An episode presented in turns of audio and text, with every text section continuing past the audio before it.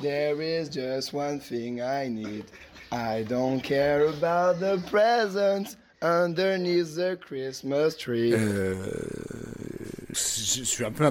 Enfin, C'est le live. Bonjour à tous et bienvenue sur Rêve FM. Nous, Aujourd'hui, nous allons parler de Noël qui aura lieu dans quelques jours.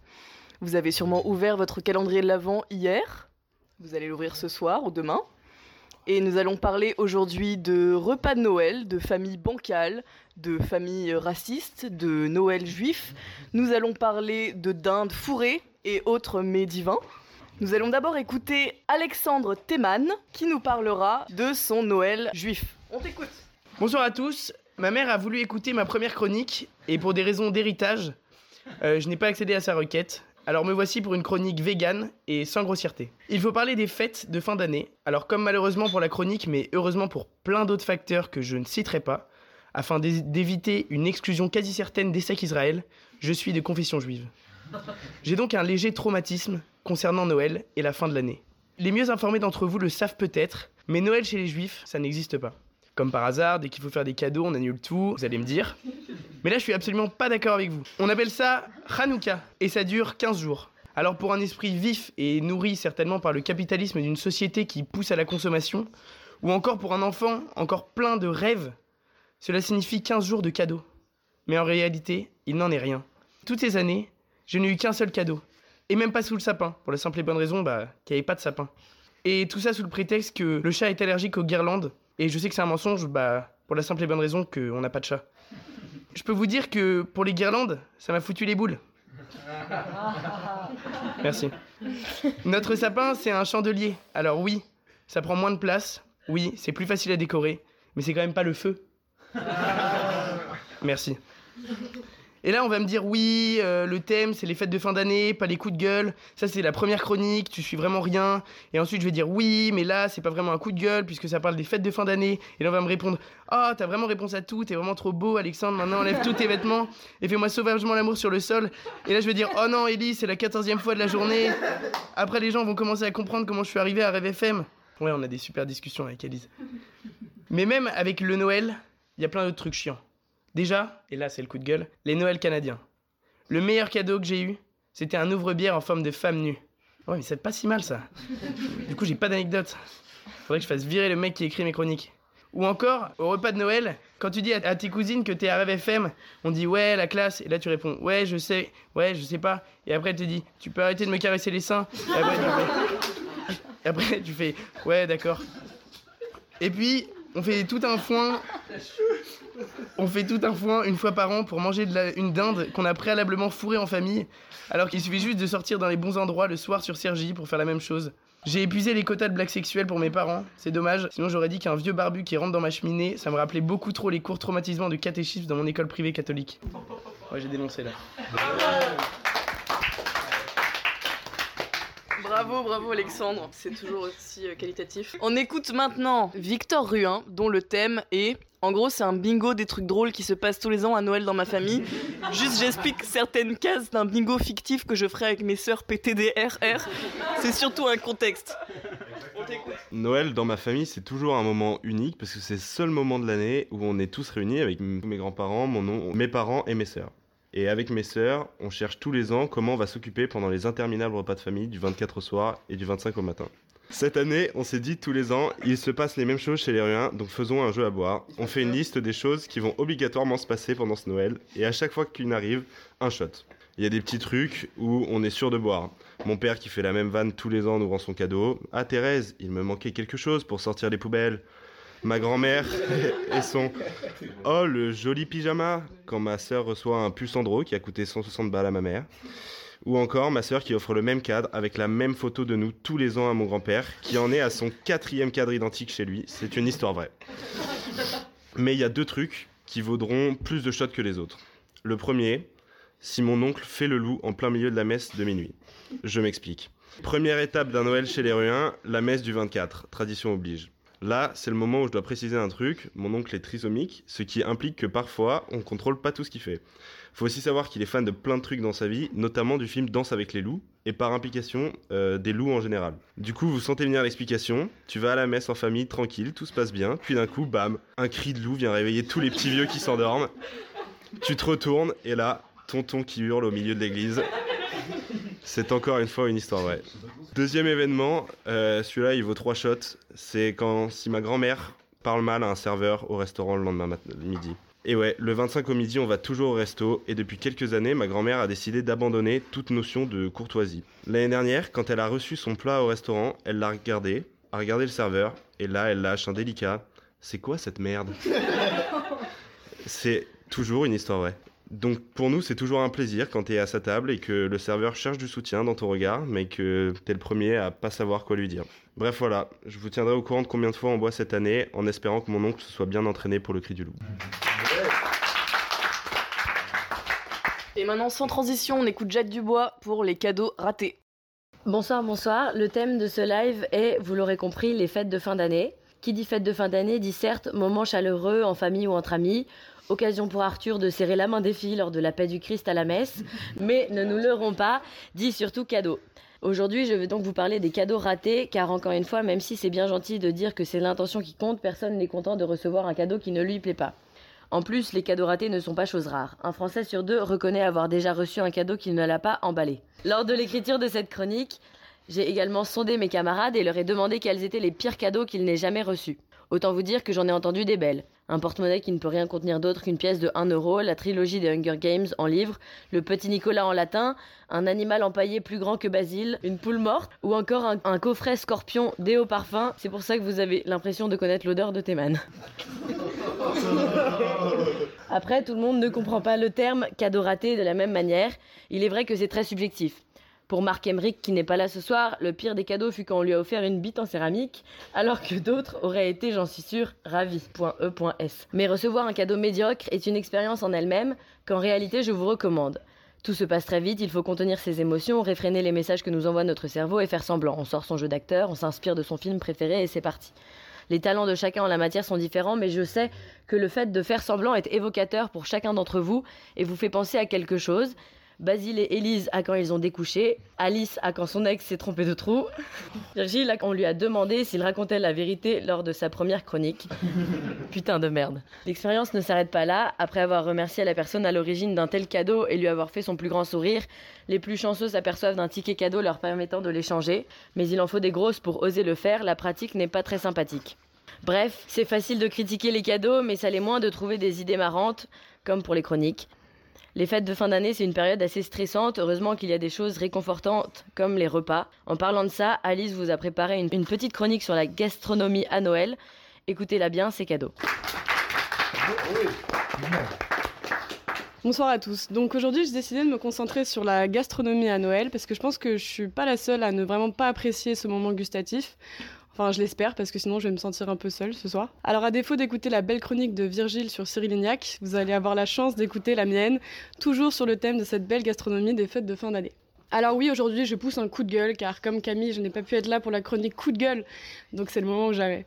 Parce que oui, la plupart des gens considèrent que Noël est un moment chaleureux, plein d'amour et de bons moments, autant pour les papis que pour le cœur, mais je ne suis pas de cet avis. Alors j'aimerais commencer par la fameuse dinde de Noël, ou le petit chapon, que je n'ai d'ailleurs jamais eu l'occasion de déguster à Noël, mais c'est pas grave car de toute façon, je suis toujours le dindon de la farce. Voilà.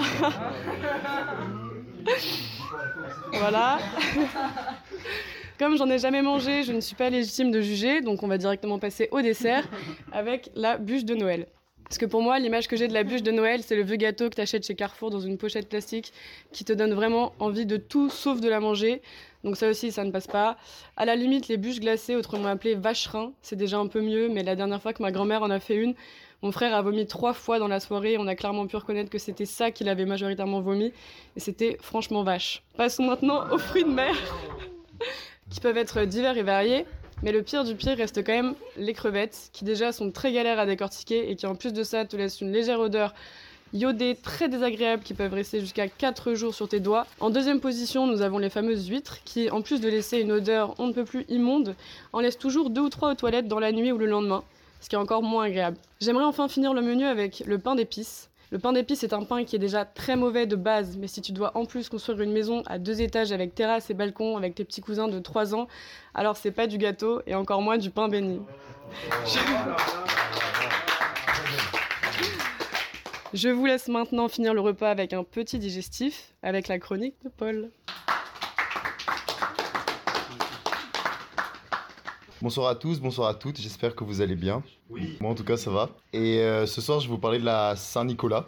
Donc euh, c'est une fête qui est pas très connue à part pour les gens qui disent 90 et 70. La Saint-Nicolas c'est avant tout une légende et je vais vous la raconter. Donc en gros grosso modo pour vous faire un topo sur cette histoire, c'est l'histoire de trois enfants qui se baladent dans les champs en Lorraine et qui finissent par se perdre. Comme toute histoire qui commence bien pour des enfants. C'est pendant l'hiver donc euh, ils cherchent désespérément un endroit où se loger et là, devant eux, se dresse une maison avec une bonne odeur de viande qui est allumée. Dès lors, ils se dirigent vers cette maison et ils vont découvrir en fait un boucher qui va les accueillir gentiment et leur laisser passer la nuit. Au bon matin, le boucher, en bonne qualité de boucher, les tue et les découpe avec un gros couteau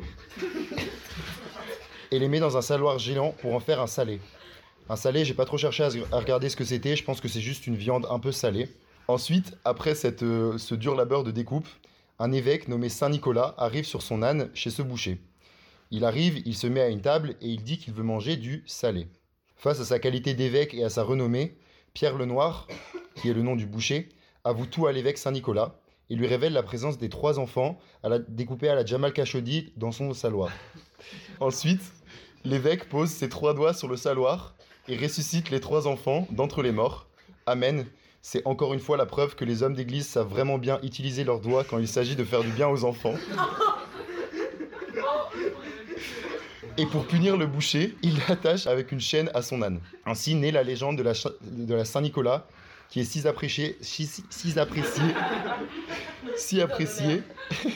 chez les enfants. Donc euh, le père fouettard, maintenant appelé, est celui qui s'est fait enchaîner à un âne. Il est muni d'un fouet et il punit les enfants passage alors que Saint Nicolas est symbole de la bonté et de la récompense, les récompenses. Dès lors, tous les 6 décembre, les petits Belges et les petits Suisses fêtent la Saint-Nicolas. Même si la fiscalité suisse laisse la possibilité de faire également un Noël pour deux fois plus de cadeaux. Même si ces deux pays nordiques ne sont pas les seuls à le célébrer. En effet, aux Pays-Bas aussi, la Saint-Nicolas se célèbre et reprend le nom de Pierre Schwartz, ou Pierre le Noir, comme le père fêtoir. Ici, le père fêteur est représenté par un homme noir et il est muni d'un fouet. Première fois de l'histoire qu'on voit un noir de ce côté du fouet. Alors bien sûr. Alors bien sûr, tous les enfants belges, suisses et néerlandais sont friands de cette fête où ils reçoivent plein de cadeaux de la part de, de la, part de la Saint-Nicolas. Et bien sûr, blancs ou noirs reçoivent des coups de fouet s'ils sont passage. Merci pour votre attention. Border, hein Border. Alors euh, bonsoir à tous. Euh, moi aussi, je suis un peu sur le cul après euh, l'histoire de Paul. J'espère que vous allez toujours bien, chers auditeurs, et que vous êtes toujours avec nous. alors aujourd'hui, pour ma première chronique, soyez indulgents, j'ai choisi de vous parler de quelque chose de la plus haute importance, c'est-à-dire les anniversaires au mois de décembre. En fait, ça concerne beaucoup de personnes, je pense, bon surtout moi, et d'ailleurs Victor, mon âme sœur à rêve, qui est né le même jour que moi. quelle chance. Alors perso, je sais pas ce que t'en penses, Victor, mais même si c'est stylé d'être né le 12-12, surtout à 11 ans, tard l'époque, le 12 décembre 2012. Euh, mais j'en ai un peu marre de me faire enguirlander niveau cadeau. Non mais sérieux. Le premier problème, c'est que t'as des cadeaux assez éclatés et t'en as beaucoup moins parce que bah, c'est juste avant Noël ou après Noël au choix. Euh, par exemple, au lycée, euh, ma mamie m'a offert un cadeau en rapport avec Noël puisque c'était juste avant. Elle m'a offert le dictionnaire amoureux de Jésus. Mais bon, au moins, j'étais pas aussi gênée que quand elle m'a offert l'année d'après un livre qui s'appelle Le sexe, c'est normal. Et euh, bon, j'avais pas mal de lectures à faire à ce niveau-là, mais en parlant de gêne et de fêtes de fin d'année, euh, j'ai quand même vécu des moments bien gênants. Perso, j'ai découvert avec mon crush que j'étais allergique aux huîtres, euh, c'est-à-dire que nous jouions au, Monopoly et j'ai malheureusement pété plusieurs fois très très fort devant lui sans pouvoir me retenir. Putain de merde. Ce qui a instauré un silence et euh, je pense aussi un sentiment de dégoût de sa part qui a un peu ruiné toutes mes chances euh, avec lui. Mais le pire, c'est que ce problème d'indigestion des huîtres ne s'est pas arrêté au stade de la flatulence puisque je me suis précipitée vers les sanitaires et euh, il m'a entendu déféquer pendant très très longtemps. Et je suis donc sortie assez traumatisée et déçue de cette soirée qui, je pense, a conditionné aussi mes rapports avec la jante masculine, même si je suis loin d'être aussi bizarre que Virgile. Alors du coup, pour conclure, euh, oubliez pas mon anniv le 12, parce que ce sera pendant le WER, et euh, celui de Victor, bien sûr. Le WER Le WER. et euh, me faites pas prendre trop de masse euh, au, au risque de répéter l'histoire au niveau toilette.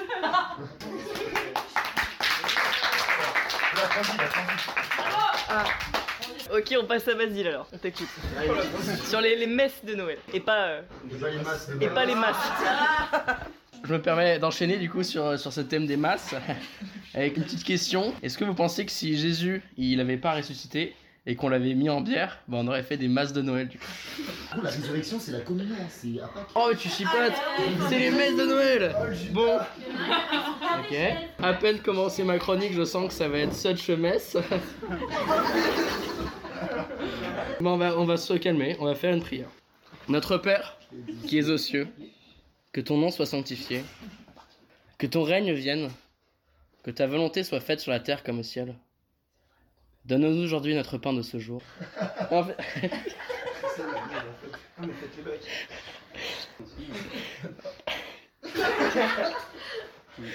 Hop, non mais je repars. Bon, on va parler des, des bancs à la messe, parce qu'ils sont trop agréables. Faux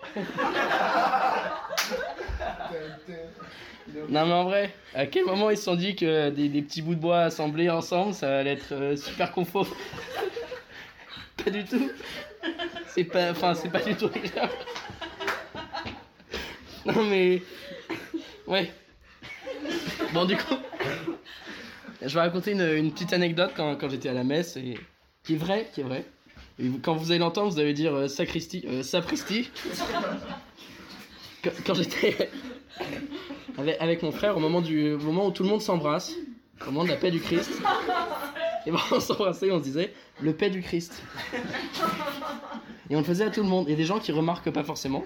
C'est un peu. euh. Bah, du coup, je vais aller à Extrême, je pense. Comme ça, je ferai une euh, croix sur la messe. Bon, bah on écoute. euh, Félicitations, je pense que c'est la pre- première personne sur Terre qui a fait une chronique humoristique euh, sur la messe sans parler des prêtres pédophiles. Ouais, c'est- j'y ai pensé. Ok, euh, ça suffit, on en a marre de parler de Noël, du coup on va écouter Simon Delahousse qui va nous parler d'une expérience personnelle au Nouvel An cette fois. J'ai- J'aime pas trop m'étaler sur ma vie dans mes chroniques, et d'ailleurs je le fais assez peu. Depuis toujours, je suis quelqu'un de très réservé, comme une table de restaurant, où les plats servis sont bons sans être trop onéreux. Ce que d'aucuns appellent un bon rapport qualité-prix. Les Planeurs à Toulouse est l'un de ces restaurants, par exemple. Ce n'est pas un restaurant étoilé, mais on y mange bien, et pour un prix très franchement raisonnable. Je mettrai toutefois une réserve sur le prix du vin, qui est assez élevé, mais c'est là une caractéristique assez commune à tous les restaurants environ 4 fois plus cher que le prix d'achat. Donc, je ne leur en tiens pas rigueur. Que voulez-vous? Il faut bien mettre du beurre dans les épinards. À moins que l'on soit intolérant au lactose. Cela s'apparenterait dès lors à un suicide, mais, mais pas de panique.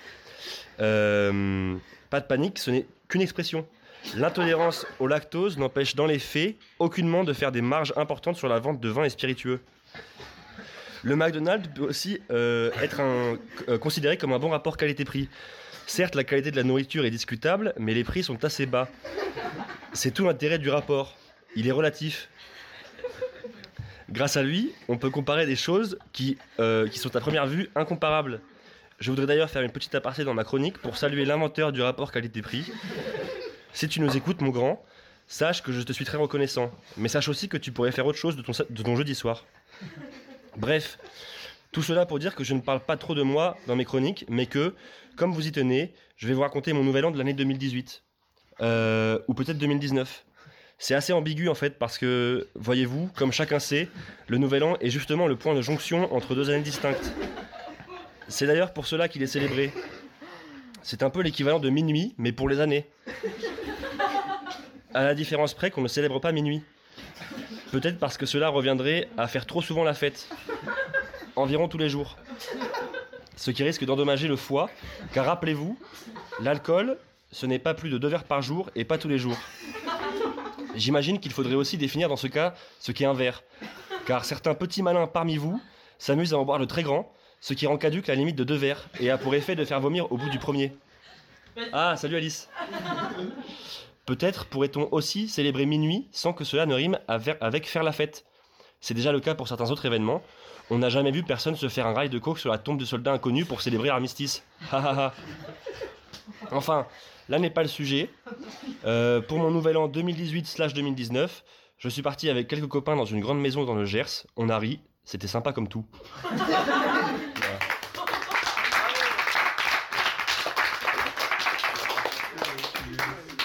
Jules va nous parler de la meilleure partie de l'année. Mesdames, messieurs, bonsoir. Vous avez entendu le super thème qu'on nous a proposé, donc euh, les fêtes de fin d'année. Donc déjà, si j'étais en mesure de faire des vrais coups de gueule, euh, bah, je me gênerais pas. J'avais d'abord envie de faire un cours sur les origines de Noël afin d'avoir rien à écrire et de vous lire une fiche Wikipédia. Mais en fait, euh, Paul a déjà fait ça avec Saint-Nicolas. Et cependant, ça a demandé trop de travail puisqu'il fallait quand même chercher dans Wikipédia. Et euh, c'était surtout très fatigant et demander aux gens de rester concentrés sur un sujet sérieux pendant 3 minutes, c'est pas vraiment l'esprit à l'essec. Donc euh, j'ai changé de thème pour vous parler d'une période de l'année que j'aime vraiment pas, euh, c'est-à-dire les quelques jours entre Noël et le Nouvel An. En fait, euh, c'est pas, une- pas une fête de fin d'année, mais c'est entre les deux, donc c'est validé, ça joue. Déjà, selon un sondage très récent, 75% des personnes interrogées, donc c'est des 4 rêveurs, n'aiment pas cette période. En effet, pendant cette période, il ne se passe rien du tout, tout le temps. Et généralement, on larve l'entièreté de la journée sans but. On se remet de Noël euh, et des grosses bouts de famille. On essaye euh, de se reposer pour le nouvel an. Oui, bon, euh, j'ai bégayé, ça passera au, au montage. C'est comme des lendemains de teuf et sec, sauf que ça dure une semaine. Ça pourrait être un bon moment pour faire du sport, reprendre sa vie en main, mais c'est encore le mois de décembre les bonnes résolutions, c'est pour janvier.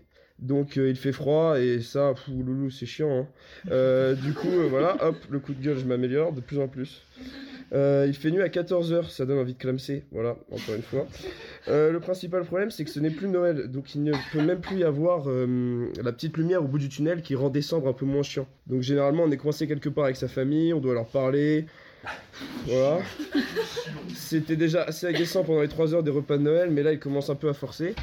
Euh, donc euh, on ne rentre que pour le nouvel an euh, avec ses potes et de toute façon il n'y a personne, peu importe où vous habitez. Les gens qui ont les moyens vont à la montagne, les autres à la campagne, voilà, bon, et les autres viennent pour comater dans leur coin. Donc les copains de prépa en plus de toute façon ils sont dans leur obscure province et personne ne veut rien faire. Pourquoi la, journée se résume à euh, bah, une journée typique à l'essai quoi.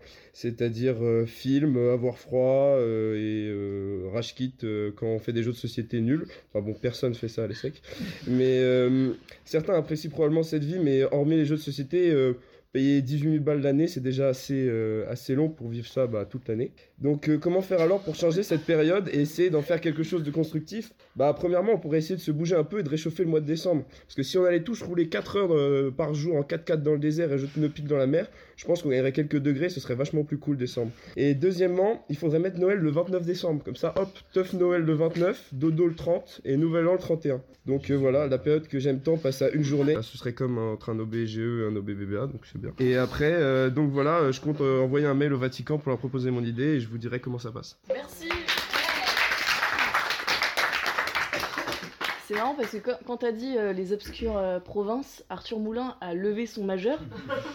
Et c'est marrant parce qu'en plus il va nous parler de euh, l'autopsie des euh, repas de famille campagnards. Heure du décès, encore inconnu.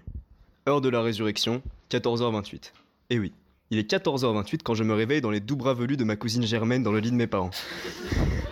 Une seule idée est sûre, ce Noël en famille a été une réussite, j'ai scoré. Je me relève avec des trous dans la tête et des flashs de la veille apparaissent.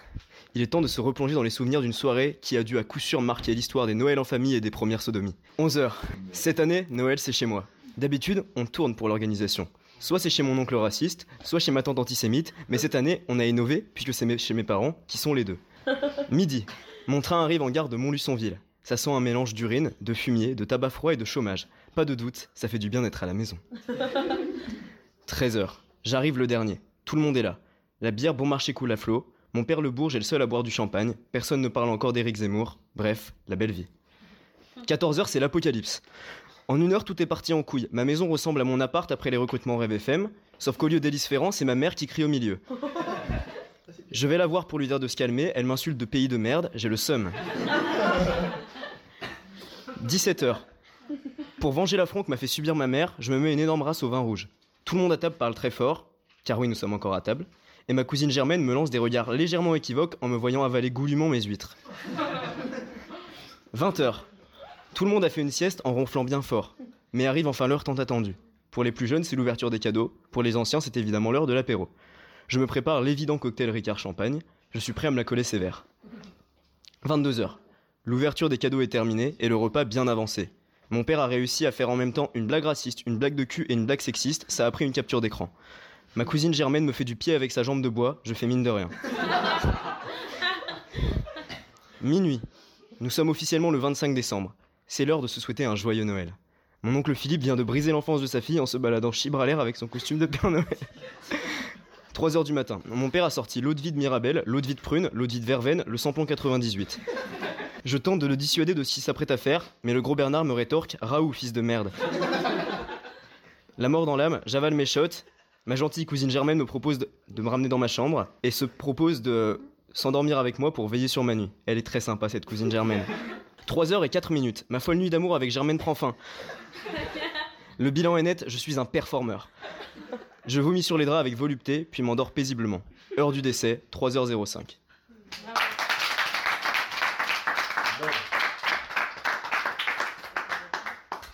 J'ai préparé un petit speech parce que je dois vous avouer un petit détail de ma vie. J'adore les fêtes de famille. Déjà, il n'y a rien de mieux pour se mettre en jambe qu'un petit débat sur le foie gras avec le membre végétarien de la famille. Bonsoir Élise, bonsoir également Lucas qui est lobbyiste et mania national du foie gras sur la conf générale. En fait, cette personne qui, pour dire simplement, casse les couilles en ramenant ses convictions alimentaires à chaque phrase, bah c'est moi. Mais en vrai, je suis pas toujours aussi chiant. Et la preuve, je trouve qu'il n'y a rien de plus drôle que la vanne d'un de tes cousins encore adolescents qui te dit que les huîtres, ça ressemble à, ça ressemble à de la morve. Et il a pas tort.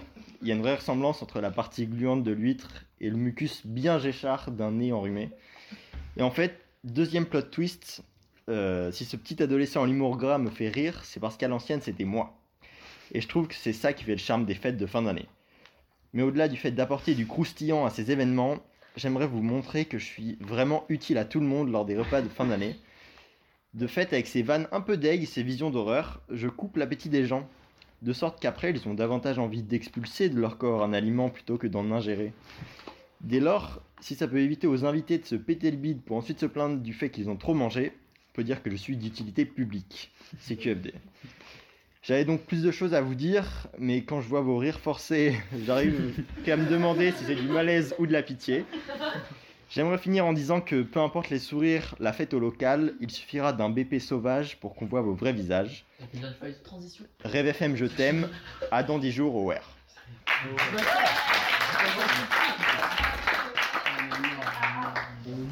C'est une transition parfaite pour euh, s'envoyer un petit foils ou faire un BP comme